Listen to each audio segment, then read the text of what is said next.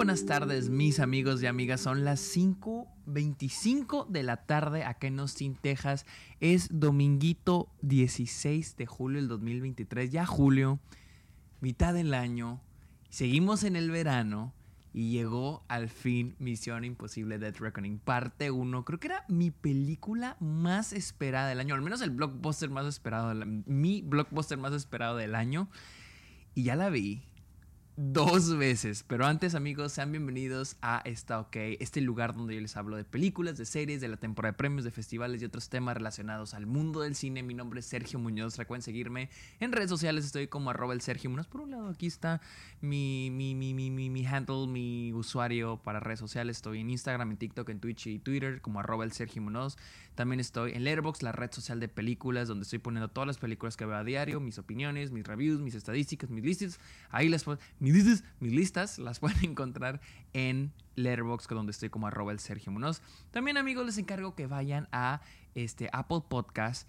Dejen una opinión, dejen una review al podcast en Apple Podcast. No importa si escuchan eh, el, episodio aquí en YouTube o lo escuchan en, Spotify, van a Apple Podcast y déjenle una review a esta OK. Y finalmente, cáiganle a Patreon, suscríbanse a Twitch a cambio de beneficios como episodios exclusivos, videollamadas, watch parties y otros temas. Pues ustedes pueden recomendar temas de los cuales me quieren escuchar hablar aquí en el podcast. Ahorita vamos a tener una watch party más, más, más tardecito para que le caigan aquí en Patreon. El dinero con el que ustedes me apoyen en Patreon lo uso para mis proyectos y de hecho mis viajes porque no sé si lo sabían, pero voy a cubrir el Festival de Toronto en septiembre. Voy a ir a Toronto, así que esos apoyos nunca están de más. Así que, raza, hablemos de Misión Imposible Death Reckoning parte 1, que al fin ya llegó. Y les digo, ya la vi dos veces y de hecho no quería. Mucha gente la, vi el martes, la vi el martes, ahorita es domingo, la vi el martes y la vi ayer sábado. Y mucha gente desde que la vi el martes están de que ¿cuándo sale la review? ¿Cuándo sale el video? ¿Cuándo sale tu opinión? Y la neta no quería hacer una review porque está muy emocionado, me gustó bastante, pero también hubo cosas que no me encantaron de la película. Pero igual quería volver a ver, volverla a ver para, para reafirmar mis pensamientos sobre la película. Y también porque está muy, muy entretenida, es muy emocionante. Y la quería volver a ver y quería, ver, hablar de la película así de emocionado. Este, pero antes, ustedes saben que a mí me gusta hablar de las películas antes de haberlas visto, cuál era mi, mi perspectiva. Y en términos de la franquicia Misión Imposible, la verdad yo creo que es de esas franquicias que son casi perfectas. Son, todas las películas son buenísimas. Y sí, todas. Yo sí pienso que todas, incluida la segunda, incluida la tercera. De hecho, la tercera, la J. Abrams, es mi segunda, mi top 3 de, la franquicia. A mí me encanta. La neta, a mí me encanta la Emisión Imposible 3. La segunda a mí me gusta también. Entiendo por entiendo, entiendo. No voy a alegar. Entiendo por qué hay gente que no le gusta Misión Imposible 2. Pero es una, es una película de Young Woo. ¿Qué esperan? Es como.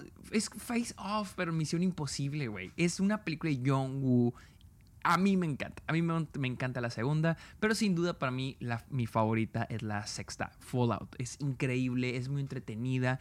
Y la verdad, yo estoy muy, muy emocionado por esta séptima. No solo porque la franquicia es muy buena.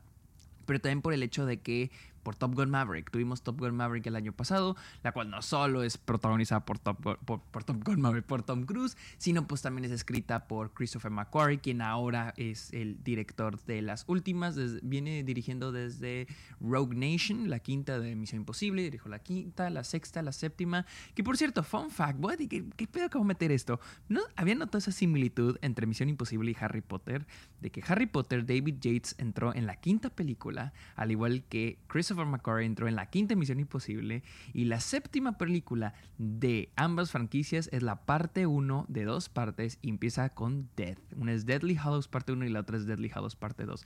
No sé qué a servirles esta información, pero... Hay también David Yates eh, creó el tono final de la saga, al igual que Christopher McQuarrie creó el tono final de la franquicia de, Misión Imposible. Pero no sé por qué estoy diciendo esto. Hablemos de Misión Imposible Dead Reckoning parte 2, la parte 1, parte 2, güey, esa se estrena el siguiente año. Parte 1, la cual ya está en cines. Vamos a ver de qué se trata. ¿Qué, le toca a nuestros personajes este, favoritos hacer en esta ocasión? Pues bueno. No voy a entrar tanto a detalle. Sí, va a haber spoilers. Sí va a haber spoilers. Eh, ahorita ya lo digo. Sí va a haber spoilers. Eh, no voy a contar la película, pero digo, va a haber spoilers porque, pues, este...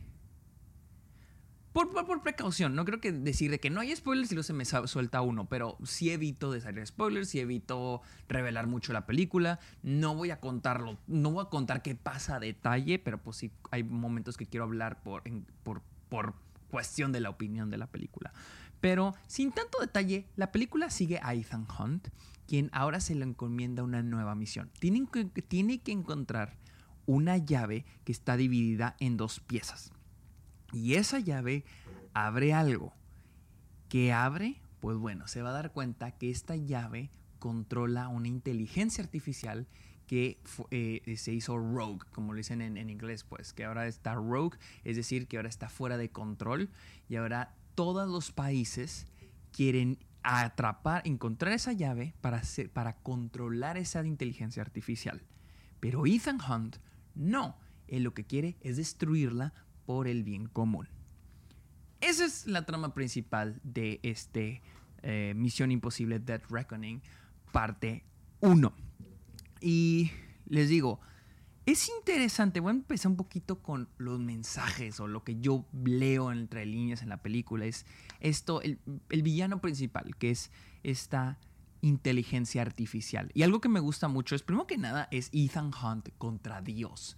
Porque vamos a ir viendo qué tan fuerte, qué tan poderosa es esta, es esta chingadera, es este villano, ¿no?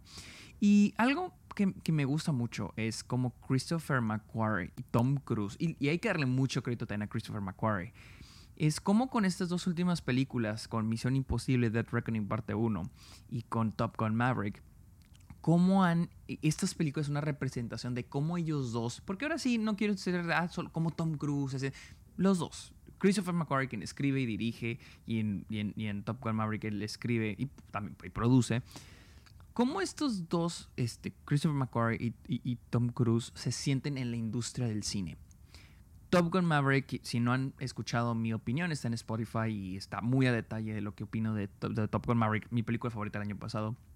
Es un reflejo, una representación de cómo estas dos personas se sienten en el cambio constante de la industria del cine. Más que nada enfocada en la estrella de cine. Y cómo el personaje de Maverick es un, es un güey que no, quiere, que no quiere aceptar el futuro, no quiere aceptar los cambios, no quiere que las cosas cambien. En Misión Imposible pasa lo mismo, pero de una manera no tanto sobre la estrella de cine, pero más el formato y el cómo se hacen las cosas. Y lo vemos no solo a través de la inteligencia artificial, a través de ahora todo es digital y ya no es análogo como lo era antes, pero también en el, el hecho de cómo trabajan ahora los estudios. Lo vemos en ese momento cuando el personaje de, este de Kittredge le dice a, Ethan al inicio de la película, le dice, la forma en que tú trabajas, la forma en que ves el bien y el mal, la forma en que todo tiene que ser por el bien común, ya no funciona así, las cosas ya no son así. Y esta idea de que los países quieren controlar, es, es esta idea, por ejemplo, yo lo veo así, tal vez estoy sobreleyendo la película, pero a mí me gustan Digo, hay veces que el director dice, ah, fue un accidente, pero si interpretaste eso, qué chingón. Y esta es mi interpretación. Siento a veces de que esta idea de la inteligencia artificial es una forma en la que Christopher McQuarrie y Tom, Tom Cruise representan a las, tal vez las plataformas de streaming, la idea de toda la digitalización y que ellos no quieren aceptar.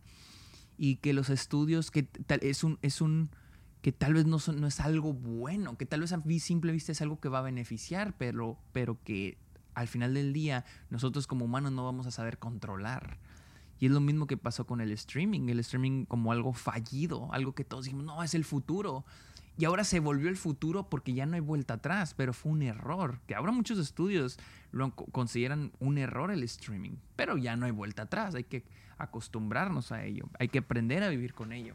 Yo siento que esa es una representación de lo que estamos viendo aquí, de lo que Tom Cruise y, Christopher McQuarrie hacen con esta idea de Ethan Hunt contra esta inteligencia artificial esta cosa que todos, en el caso de todos los países, se mueren por tenerla y controlarla. En el caso acá de, del, cine, como los estudios, no sé si lo dije, como todos los estudios quieren ser parte del streaming. Acá todos los países quieren ser con, quién controlar esa inteligencia artificial. Entonces, es. Y, el cómo se ve afectado todo, ¿no? Y cómo Tom Cruise, el personaje de Ethan, se ve como este, esta ente entre algo que está cambiando. Y, y curiosamente en esta película vemos a Tom, al personaje de Ethan un poquito más fuera de los grupos, ¿no? O sea, más... Eh, al menos yo lo sentí un poquito más vulnerable a como lo era en otras películas, que es algo muy, que se me hace muy chingón de, de, este, ¿cómo se llama? De, de, Top Gun Maverick. En Top Gun Maverick, el personaje de, de, Maverick es un personaje muy vulnerable. Un personaje muy, que es una verga, es muy chingón. Y es, y es algo que no es, no es tan mal que tengas un protagonista que es la verga, que es muy chingón y que todo le sale el bien y porque eso fue un pero que yo puse a, Sound of Freedom, volviendo a Sound of Freedom. Que el personaje es una verga y es buenísimo, es muy buena persona y todo le sale bien. Y es lo mismo con Ethan Hunt, es lo mismo con Ethan Hunt. Pero la razón, y aquí voy a brincar lo que es el guion, la razón por la que empatizamos tanto con este personaje es porque Christopher McQuarrie hace algo tan básico. O sea, agarra las bases de guion y eso lo usa para hacer una película súper entretenida. Lo que hace Christopher McQuarrie en términos de guion, o sea, neta, si ustedes que están viendo este video quieren ser guionistas, quieren ser directores, vean el trabajo de Christopher McQuarrie, vean Top Gun Maverick, vean Misión Imposible, vean las escenas de acción. Las escenas de acción en Misión Imposible, en esta, en esta entrega, son muy entretenidas y son muy engaging y nos tienen agarrados del asiento, no porque veamos a a Tom Cruise que se va a entrar de una pinche alcantira, alcantira, alcantilla, se va a entrar de una pinche montaña. No sean bien chingones porque es una pinche persecución en carros a toda y hay un chingo de choques. No están bien chingones porque se están agarrando putazos y se están madreando la cara. No. La razón por qué esas escenas de acción funcionan a la perfección es por la escritura. El personaje siempre está buscando algo, pero las cosas siempre se complican. Básico, regla básica de guion y esto me la dijo, nos la dijo un profe, hazle la vida difícil, o en términos de misión imposible, hazle la vida imposible a tu protagonista. Eso es entretenimiento. Porque en la vida y en las películas y en, en las historias es personaje que quiere ir de punto A a punto B, pero en ese, en ese camino hay muchos obstáculos que el personaje tiene que ir brincando. Y esta película hace un gran trabajo en términos de crear secuencias de acción. Hay cuatro secuencias de acción grandes en toda la película. En toda la película solo hay cuatro secuencias de acción grandes. Es la secuencia de acción que ocurre en el aeropuerto. La y yo digo que en secuencia de acción no me refiero a que se están agarrando chingazos de la madre, pero me, me, refiero a una secuencia grande donde algo cabrón está pasando. La del aeropuerto, la de Roma, la, toda la persecución en Roma, la de este, Venecia y la final, la del tren. Esas son las cuatro. Y en todas esas cuatro, el personaje siempre busca algo. En la del aeropuerto es buscar al comprador y hay que buscar la llave y luego tenemos que llegar acá. Pero luego eh, sale una pinche bomba, güey. Hay que desactivar la bomba, güey. Y luego hay que resolver el acertijo. O sea, es un problema grande y a través de ese problema grande hay que, resolver problemas más chiquitos. Y esos problemas chiquitos se resuelven con otros problemas más chiquitos. Y así, así va la película. El, la, la de Roma Primero, este Tom Cruise tiene que perseguir al personaje de Harley Atwell, Harley, Hayley, Hayley Atwell. Tiene que perseguir al personaje de Hayley Atwell. Pero luego los emboscan. Y luego tienen que. Él primero le está persiguiendo y ahora ellos están escapando. Y luego los están persiguiendo. Ahora tienen que esconderse. Y la puta madre, ¿no? Y luego tenemos la secuencia de Venecia, güey. También. Que él tiene que perseguir a este güey. Pero luego lo, lo, emboscan. Y luego les digo. La de. También la de la del tren, güey. La del tren se hace otro ejemplo chingón. Es el plan del tren. Dice, no, tenemos que ir al tren, nos vamos a subir, nos vamos a poner las máscaras. Y luego de repente Benji dice que no, güey, pero esta madre dejó de imprimir. Ya no imprimió, no alcanzó a imprimir tu, tu máscara. Te chingaste. Hay que resolver este problema. ¿Cómo le haces? Ok, no, voy a brincar al tren. En donde da la vuelta y se, se desacelera, ahí brinco. Y nada, el tren no desacelera y va más rápido, no alcanza a subirse. Ahora hay que hacer otro. Entonces, así funciona la película y les digo, son las bases de guion. Hazle la vida imposible a tu protagonista y vas a tener a tu audiencia de no mames. Claro que tú como escritor, el, desafío aquí es de que como le haces la vida imposible a tu personaje, tú como escritor tienes que buscar la manera de cómo resolver eso, cuál es la, cuál es la solución final de tu personaje. Por ejemplo, en el caso de Tom Cruise, alcanzar el tren, bueno, el personaje en que Misión Imposible alcanzar el tren, se va a aventar de una pinche montaña y va a caer, ¿no? Entonces, buscar una solución coherente, que no sea así como que saca del calzón, pero bien y bien ejecutada. Porque imagínense que, ok, La solución de, lo del tren, pues es Tom Cruise avienta de la pinche montaña y tiene que caer ahí. ¿Cómo haces que eso sea creíble? ¿Cómo haces que eso no se sienta tan sacado del calzón? Que sí está medio sacado del calzón, pero funciona porque está, como está ejecutada, como está filmada, todos los beats cómicos, o sea, funciona a la perfección. Otra cosa que me encanta de, la película, y esto me fascina, es eh, el, el momentos. La película es crear momentos pequeños con los que conectamos con los personajes. Repito, a veces es muy difícil que nos presenten un personaje más grande que la vida y poder conectar con él. Pero esta película tiene momentos donde dices de que, verga, güey, o sea, conectas, tú inconscientemente conectas con esos personajes. O sea, hay un momento en la parte del tren, en esa, la parte del tren que lo están escalando, ¿no? Que por cierto, volviendo a lo de guion, esa parte del tren está muy chingona, porque el desafío no solo es brincar el tren, pero también problemitas más pequeños, como tienes que pasar el vagón de la cocina, donde está el fuego y, la, y el aceite, o sea, como obstáculos de videojuego, güey, que por ahí escuché que es como, que, hay Uncharted 2 tiene esa misma secuencia, pero al parecer Christopher McQuarrie dijo que él nunca jugó videojuegos, no conoce Uncharted, pues es una coincidencia. Pero se me hace chingón que, por ejemplo, esa secuencia del tren, güey, es, es obstáculo tras obstáculo. O sea, es un problema grande y para resolver ese problema grande tienes que resolver problemas pequeños, güey. Eso, eso está verguísimas.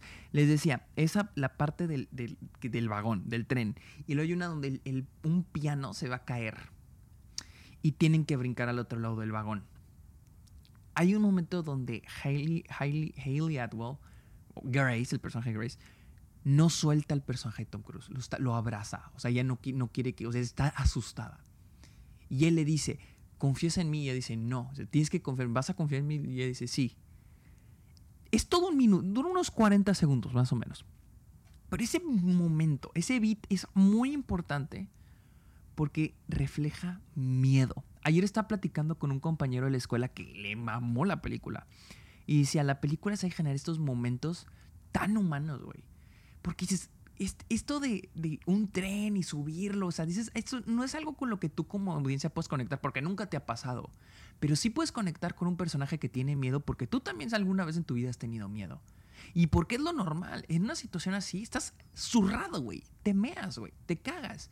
Y ver a un personaje reaccionar como un humano reaccionaría es con lo que conectamos.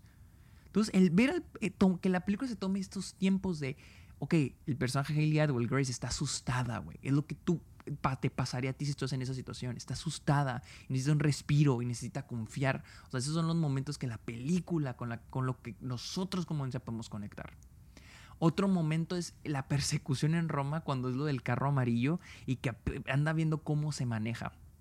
Ahí gastan todo un minuto en lo que muchos dirían, ah, es puro chistecito, pero no es chistecito, es el personaje tratando, el personaje de Tom Cruise tratando de manejar, de maniobrar un, vehículo que nunca ha manejado y luego anda aprendiendo y luego lo choca contra una pared y dice, no, es que la forma en que este, ponen estos vehículos y tal,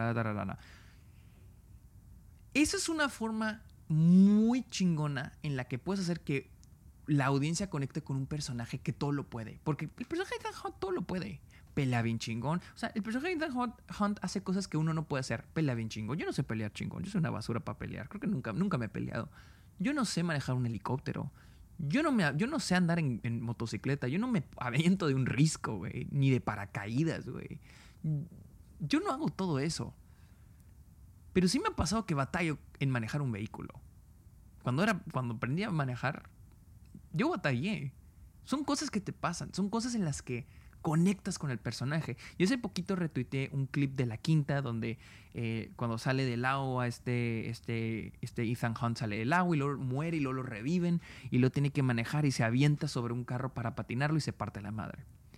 Esos momentos que sí son chistosos pero son con los que conectamos, porque dices de que, bueno, güey, yo no manejo un helicóptero, yo no me agarro chingazos como ese güey, yo no puedo salvar al mundo, pero, pero yo hago el ridículo como ese güey también. Se sienten, es cuando los personajes se sienten más humanos, y me gusta mucho cuando la película se vuelve más humana, se vuelve, hace que nuestros personajes se vuelvan humanos y podamos conectar con ellos y queramos y querramos seguirlos. Les digo, el nunca va a ser un problema que un personaje sea bueno y benevolente y que todo lo quiera y todo le salga, como pasa con el personaje de Ethan Hunt. Es, así es el personaje.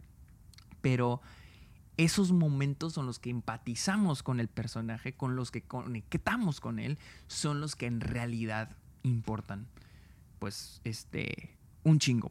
Ah, volviendo un poquito con lo de la inteligencia artificial y el villano de la película, eh, me gusta mucho que la película, les digo, es un mensaje a las inteligencias artificiales. Y más ahorita que, que, Hollywood acaba de entrar en huelga. Hollywood acaba de entrar en huelga eh, y una de las razones es la inteligencia artificial.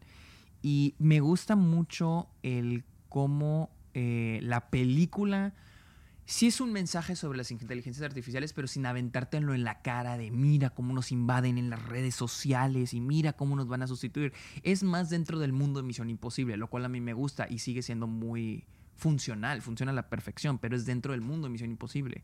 Porque toda la vida hemos visto esta franquicia donde están viendo por las cámaras, pero entonces, ¿qué pasa? Si entonces lo que estás viendo no es lo que ves, porque la inteligencia artificial lo está sustituyendo. Vemos esta franquicia donde todo el, todo el tiempo se hablan por micrófono, pero entonces, ¿qué pasa cuando la inteligencia artificial usa tu voz para hacerse pasar por ti y engañar al que te está escuchando?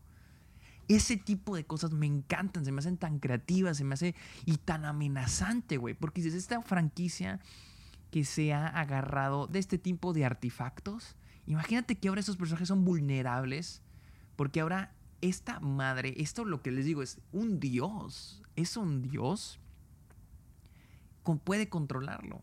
Tienen que, y esta idea de que no sabemos lo que puede hacer esta madre, no sabemos lo que esa madre sepa, esta madre puede saber el futuro, puede saber lo que las, las, las posibilidades de decisiones que podemos tomar, se me hace algo tan amenazante, se me hace muy, muy, muy chingón. Eh, voy a brincar un poquito a lo que no me encanta de la película. Ah, primero que nada, el personaje de Gabriel o Gabriel, que es este, vaya, es este enviado por la máquina, por la entidad, lo que llaman la entidad o la inteligencia artificial. Es un mensajero, lo llaman un mensajero, eh, porque necesitan un mensajero humano. Y, pero más que nada, me gusta la idea de que la, inteligencia artificial sabe, sabe que todo mundo está buscándola, está buscando la llave para controlarla. Pero la inteligencia artificial no tiene problema con, con personas que la intenten controlar. Pero la inteligencia artificial tiene problema con las personas que la quieren destruir. En este caso, Ethan Hunt. ¿Qué hace la inteligencia artificial? Consigue este personaje que se llama Gabriel, o Gabriel, un güey cercano a Ethan, para matarlo, para perseguirlo, para detenerlo, porque sabe que la amenaza principal es él.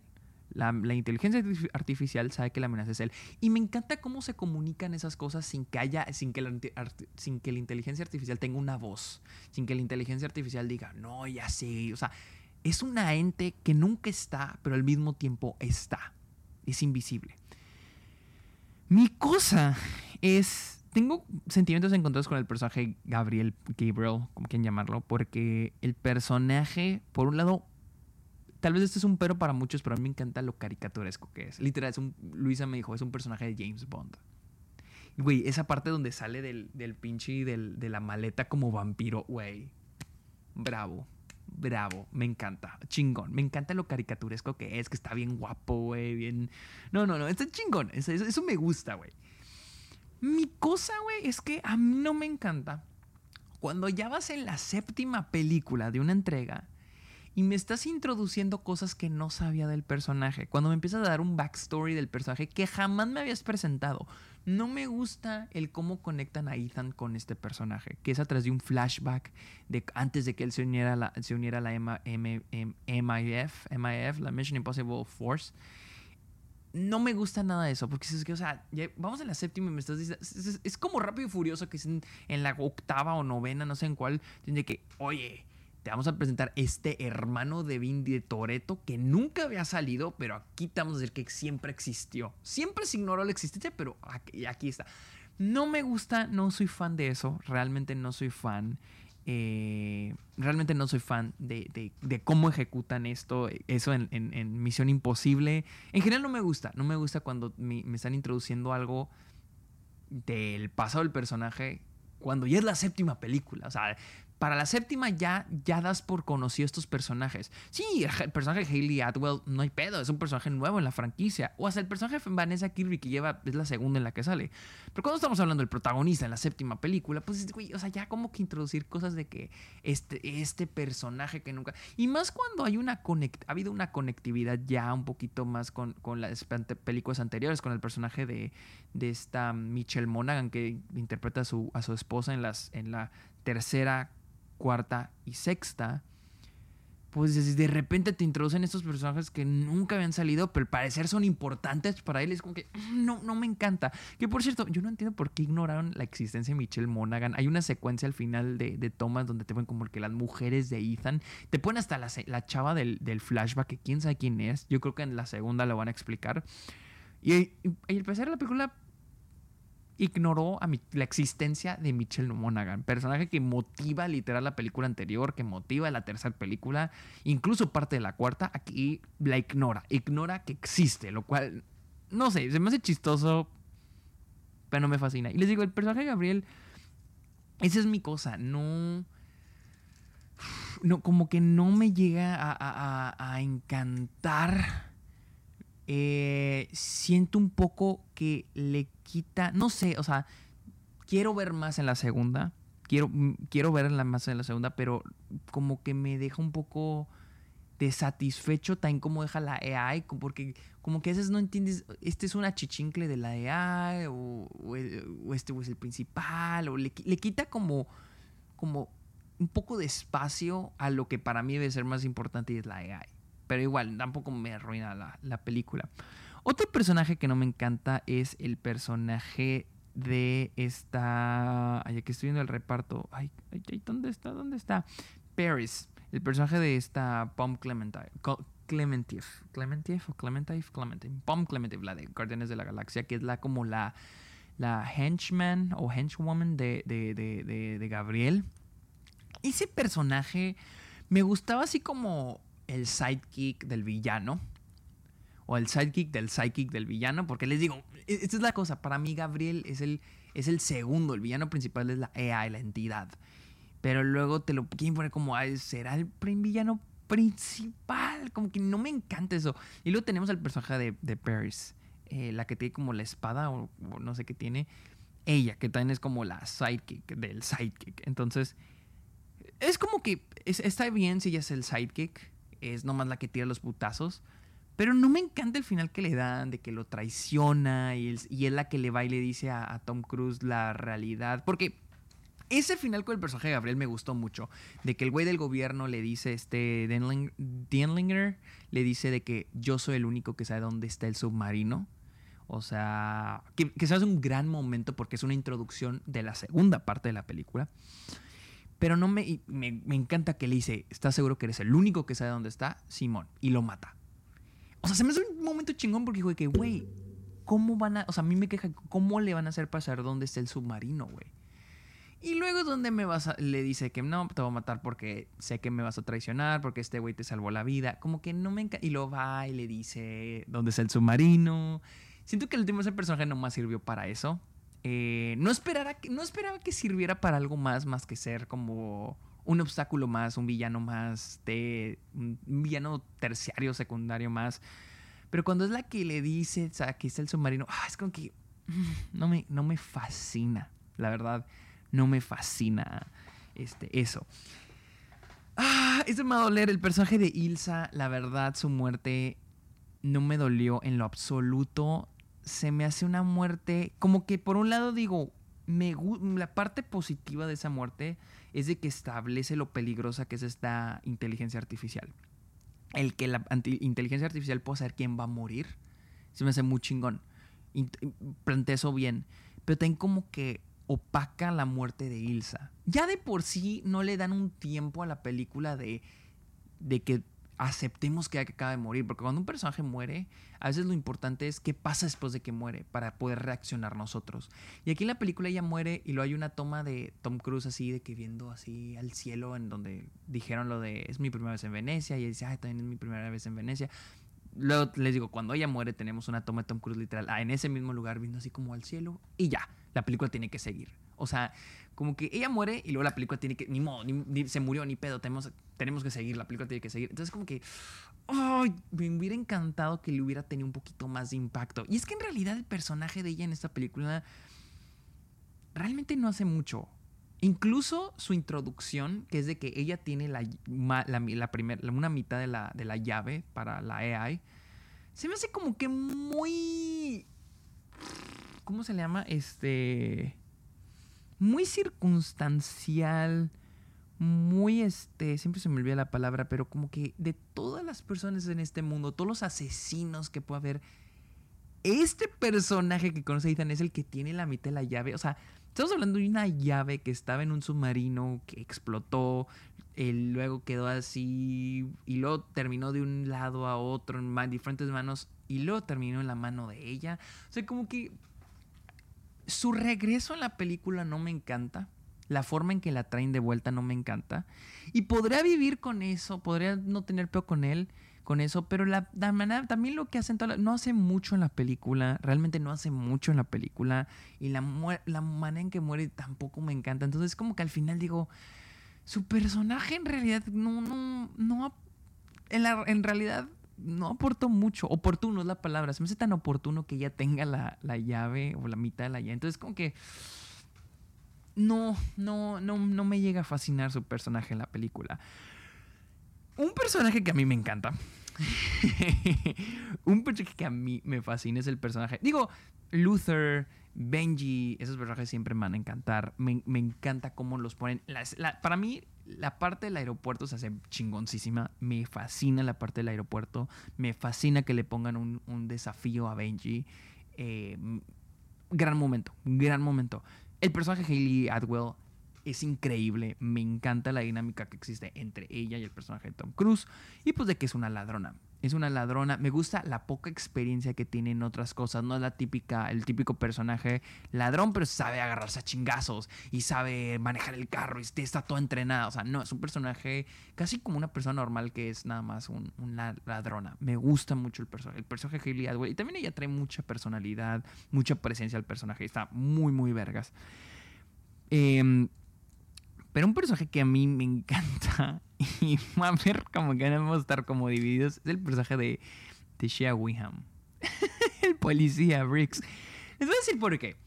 El personaje es un idiota, es un incompetente, es un inútil, nada le sale bien. Pero a mí me encanta. Entiendo que muchos dirán que si lo quitas de la película no cambia nada. Sí y no. Porque siento que el personaje de Shaq Wickham pues, es, un, es un, este, un burócrata, es un policía mandado por el gobierno para encontrar a Ethan Hunt. Eh, y, y, a mí, lo que me gusta es de que el personaje realmente no es un gran obstáculo para Ethan, pero es un obstáculo. Pequeñito. No es muy grande, no es la entidad, no es Gabriel, pero es un obstáculo pequeñito. La idea de que lo están siguiendo y que lo están siguiendo. O sea, siento que es como cuando estás haciendo comida y luego le pones así tantita sal no es como que el, alimento principal, pero es tantito y puede hacer una diferencia. Y el personaje de Chef Wiham es más obstáculos que hace más entretenidas las secuencias. Y es gracioso. Es gracioso y su presencia. No sé, amo al actor y la neta, amo el personaje de él y del otro chavo, este Greg Tarzan Davis. Él salió en, en Top Gun Maverick, ¿verdad? Sí, Coyote. Es Coyote en Top Gun Maverick. Entonces, la neta me gusta, pero entiendo que hay gente que no le gusta, que, que güey, es que ese personaje que hace aquí. Algo que quiero agregar, que, que, a mí me gusta mucho de esta, y es, ustedes saben que a mí me decepcionó un poco Across the Spider-Verse, y es interesante que estas, tenemos estas dos películas este año, este verano, que son primeras partes. Y porque como saben, Across the Spider-Verse es la primera parte de dos. No sé si este es también una primera parte de dos o es una trilogía, no sé, pero tenés una primera parte. Un problema que tuve con Across the Spider-Verse es que sí se siente como una primera mitad. O sea, no se siente conclusiva, la verdad, perdón, pero Across the Spider-Verse no se siente conclusiva, no se siente como su propia película, se siente como mochada la mitad. Esta película sí se siente como una primera parte, porque desde inicio te dicen cuál es el objetivo de los personajes, cuál es su objetivo en toda la película y lo logran. Literal, cuando están en el aeropuerto, ellos lo dicen no es literal, explícitamente con estas palabras lo dicen. Nuestro objetivo es encontrar la llave y saber qué es lo que abre. al final de la película logran eso. Fin de la película. Lo que nacen al final, muchos dicen de que no, es que, pues es que Across the Spider-Verse tiene un mejor cliffhanger. La cosa es con, con Across the Spider-Verse es, de que termina con un, con un twist. Termina con un twist. Misión Imposible termina, esta termina con un continuará. Son dos, tipos de cliffhanger diferentes. Es como... O, por ejemplo, la de Fast 10, que también no, la comparemos, con otra película que es la primera parte de otras, ¿no? Fast 10 también te puedo decir que tiene un, un, mejor cliffhanger que Misión Imposible, pero porque se acaba cuando están a punto de morir y dices de que, güey, ¿qué le va a pasar? Les digo, lo mismo con Spider-Verse, acaba justo cuando te das, lo acaban de secuestrar a este güey, lo acaban de atrapar y se encuentra contra, con él mismo, güey, pero malo. En esta película no, porque la película sí es conclusiva. E, este, Misión Imposible, Death Reckoning Part 1 sí concluye. Esta parte sí concluye. Los personajes agarraron, ya tienen las dos partes de la llave y saben qué es lo que abre. Porque es lo que pasa cuando están en el aeropuerto, es lo que dicen. Yo le voy a entregar la llave al comprador y quiero ir a que me lleve con el siguiente comprador y así ver qué es lo que abre al final de la película se logra todo.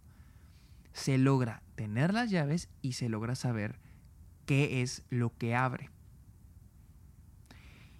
Y digo, tendría un final más impactante, tipo Across the Spider-Verse, si la película terminara en la escena del tren, antes de que salgan del tren, o sea, cuando van a escalarlo y la madre, tal vez ahí dirías de que no mames, ¿qué va a pasar?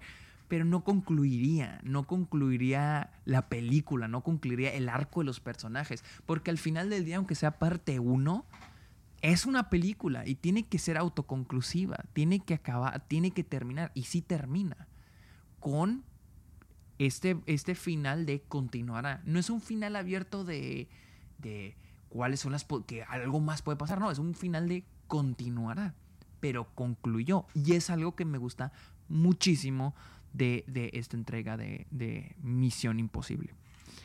Em, algunos eh, cosas muy chingonas, pues les digo, la película, los aspectos técnicos están muy chingones. la banda sonora de Lauren Balfe está chingona. La edición de este Hamilton, creo que es apellida, déjenme, déjenlo busco porque me gusta mencionar el nombre. Él, debió haber ganado el Oscar por, por Eddie Hamilton. Él debió haber ganado el Oscar por Top Gun Maverick. Lo siento, eh, fans de Everything Everywhere All At Once, pero Top Gun Maverick tuvo una mejor edición. Eh, la edición de esta película es, es asombrosa, es increíble. Ah, el, sonido, tuve la oportunidad de ver la película dos veces en Atmos, en, con Dolby Atmos, y es espectacular, está increíble, visualmente está chingoncísima. Llegó a tener algunos peros en la secuencia del tren en términos de, de los efectos visuales, pero pues es difícil, la neta, son una secuencia muy difícil, pero que logra, logra. O sea, les digo, al final del día, a veces los efectos visuales van a fallar. Y era algo lo que, lo que decía con Toy Story. Cuando hicieron Toy Story, la primera Toy Story, el reto de Pixar era hacer una película tan engaging porque ellos sabían que los efectos visuales, el CGI, la animación 3D iba a envejecer, con el tiempo se iba a ver fea. Pero dicen, tenemos que hacer una película tan chingona, tan entretenida, con personajes tan carismáticos, que la gente vuelva a verla, no importa qué tan mala se vea. Y aquí la película, aunque los, los efectos visuales llegan a fallar poquito, porque siento que llegan a fallar poquito en esa secuencia del tren, no me importa. Porque me la estoy pasando bien chingón, güey. Porque estoy tan metido en la historia y estoy tan metido en lo que le está pasando a los personajes que, güey, me vale verga los efectos visuales es un gran trabajo, hay un gran trabajo de efectos visuales. La, escena de la persecución tiene grandes efectos visuales. A mí me encantaron ahí. Eh, otro perito de la película, siento que sé que hay mucho que explicar, y, leí esto en Twitter, sé que hay muchísimo que explicar en relación a la llave y en relación a la AI, que puede llegar a ser confuso, y siento que la película llega a no tener tanta confianza en el espectador y se vuelve muy, más, más al principio, se vuelve muy expositiva. Y Christopher McQuarrie es excelente con exposición, cuando se trata de dar información al, al, espectador. Lo hemos visto en las películas anteriores, lo hemos visto en Top Gun Maverick, pero aquí lo siento muy saturado. Esa, esa, esa reunión donde están todos los, los, los este, del gobierno al inicio de la película es muy larga, se me hace muy larga y, mucho, y, siento que me están tirando mucha información, información, información. Y luego no sé si notan que es un personaje pregunta, el personaje de, de este, ¿cómo se llama? Ay, ¿cómo se llama? Ah, aquí estoy, el personaje. Se me olvidó que está de. De Denlinger. El personaje de Denlinger eh, preguntándole a Kittredge. Así, él hace las preguntas y Kittredge responde. Él hace una pregunta y Kittredge responde. Y luego otra pregunta y luego le responde. Otra pregunta y luego responde. O sea, es como. Las, es como si hubieran anotado las preguntas que tendría el espectador y, y pusieran al otro personaje a responderlas. No me encanta la exposición en esa escena, la verdad. O sea, no la primera vez que la vi dije, oh, es mucha información y me le están dando así como, como metralleta. Y es como que, güey, tranquilo. La segunda vez que la vi dije, sí, es mucho. O sea, dije, la segunda tal vez la segunda tal vez ya lo veo de otra manera, pero no, la segunda vez que la vi también se me hizo como que demasiado, es demasiado. No sé, por ahí escuché que tal vez las, que es, que muy seguramente en, la, en los eh, testing screen, los, en los, en las, este, ¿Cómo se llama? Las, las, las, presentaciones de la película, de las pruebas de presentación, presentación de screening, test, los test screenings. No sé cómo traducirlo en español, busquen en un diccionario. Este, tal vez mucha, de la, audiencia está confundida, tal vez no están entendiendo y por eso yo creo que agregaron un poquito más ahí esa escena en términos de información. A mí se me hace demasiado. Así que información, información, información. Y luego te, como que más tarde te, lo, te vuelven a repetir la misma información. Entonces como que también, este no es un pero porque sé que fue un problema de COVID, la, la fiesta, la escena de la fiesta en Venecia. Ah, un amigo me decía que eh, lo que pasó es de que a esa escena, toda esa secuencia iba a ocurrir la fiesta de las máscaras de Venecia, creo que no, no sé exactamente qué es eso, pero por el COVID tuvieron que reducirlo todo a una fiesta en un antro estilo John Wick, que no me encanta, pero... Porque, no me encanta porque toda esa secuencia donde están en el. En, eh, están todos los personajes, tú sabes que no hay nadie más. Tú sabes que está vacío el lugar y nomás están esos actores. Eh, no es ni siquiera como la sexta, que van, que van a una fiesta, pero van caminando entre la gente. Este Henry Cavill y Tom Cruise. En esta no hay ni gente. O por ejemplo, cuando este Shia Wiham y Shea Wiham y, el otro güey llegan y lo hay unos guardias y dicen, no, es una, es una fiesta privada. Y luego los, los electrocuta con un pinche, un taser. Yo digo, es una fiesta, pero no hay nadie en la entrada. No hay nadie entrando y son los únicos guardias. ¿No hay más guardias? y les digo, eh, yo sé, no me voy a poner tan piqui porque esta película se grabó en pandemia y sé que esa, esa secuencia fue la más afectada por la pandemia. No hay problema, o sea, puedo vivir, puedo vivir con ella. En general, la verdad, eh, a mí me encantó. Eh, yo sé que le tengo muchos peros a la película, pero es, es una masterclass en cómo hacer acción, una película de acción. Y, realmente les digo, si quieren estudiar guion, si quieren dedicarse a ser guionistas, a hacer cine, estudien esta película, estudien las de Misión Imposible, estudien el trabajo de Christopher McQuarrie en esas secuencias de acción. Porque no solo las escenas de acción, pero ves las escenas de acción y te va a servir no solo para hacer secuencias de acción, pero hacer cualquier secuencia, cualquier... Y escribir una escena, güey. O sea, ¿qué quiere tu personaje? ¿Qué quiere tu personaje en la escena? ¿Cómo lo va a conseguir? ¿Qué tiene que hacer? ¿Cuáles son los obstáculos? O sea, y esas te pueden tantas de esas cosas cuando en teoría de guion, pero cuando las ves ejecutas aquí en Misión Imposible, dices que, güey, no es tan cabrón. Solo necesitas estos elementos como los ingredientes y a revolverlos, güey. Entonces, eso me gusta mucho. Se hace una película muy entretenida y algo que te han aplaudido mucho es este sentimiento de amistad. Yo pienso que Misión Imposible es una película sobre amistad y es algo muy chingón porque la serie es sobre este equipo. La serie, la serie Misión Imposible, la original, la que está basada la franquicia, es sobre un equipo de espías. Y la manera en que nació la primera Misión Imposible fue cómo hacemos una película sobre Misión Imposible, esta, esta serie que es sobre un equipo de espías, cómo lo hacemos sobre Tom Cruise. Que hicieron en la primera, mataron a todo el equipo y dejaron a Tom Cruise lo que se me hace magistral como lo hicieron. Pero me encanta cómo mientras más avanzó la franquicia se ha vuelto más sobre este equipo. Y se ha fortalecido con la idea de que no solo son un equipo que tiene que salvar al mundo, son un grupo de compas, son un grupo de amigos. Y es algo que me gusta mucho. La química entonces entre todos estos personajes es fabulosa. A mí me encanta, güey. Se me hace chingona la manera en que se ha formado, güey. A veces veo para atrás y digo de que, güey, me, hubiera me encantaría que volvieran, trajeran a, tal vez a Jonathan Ray de la segunda, güey.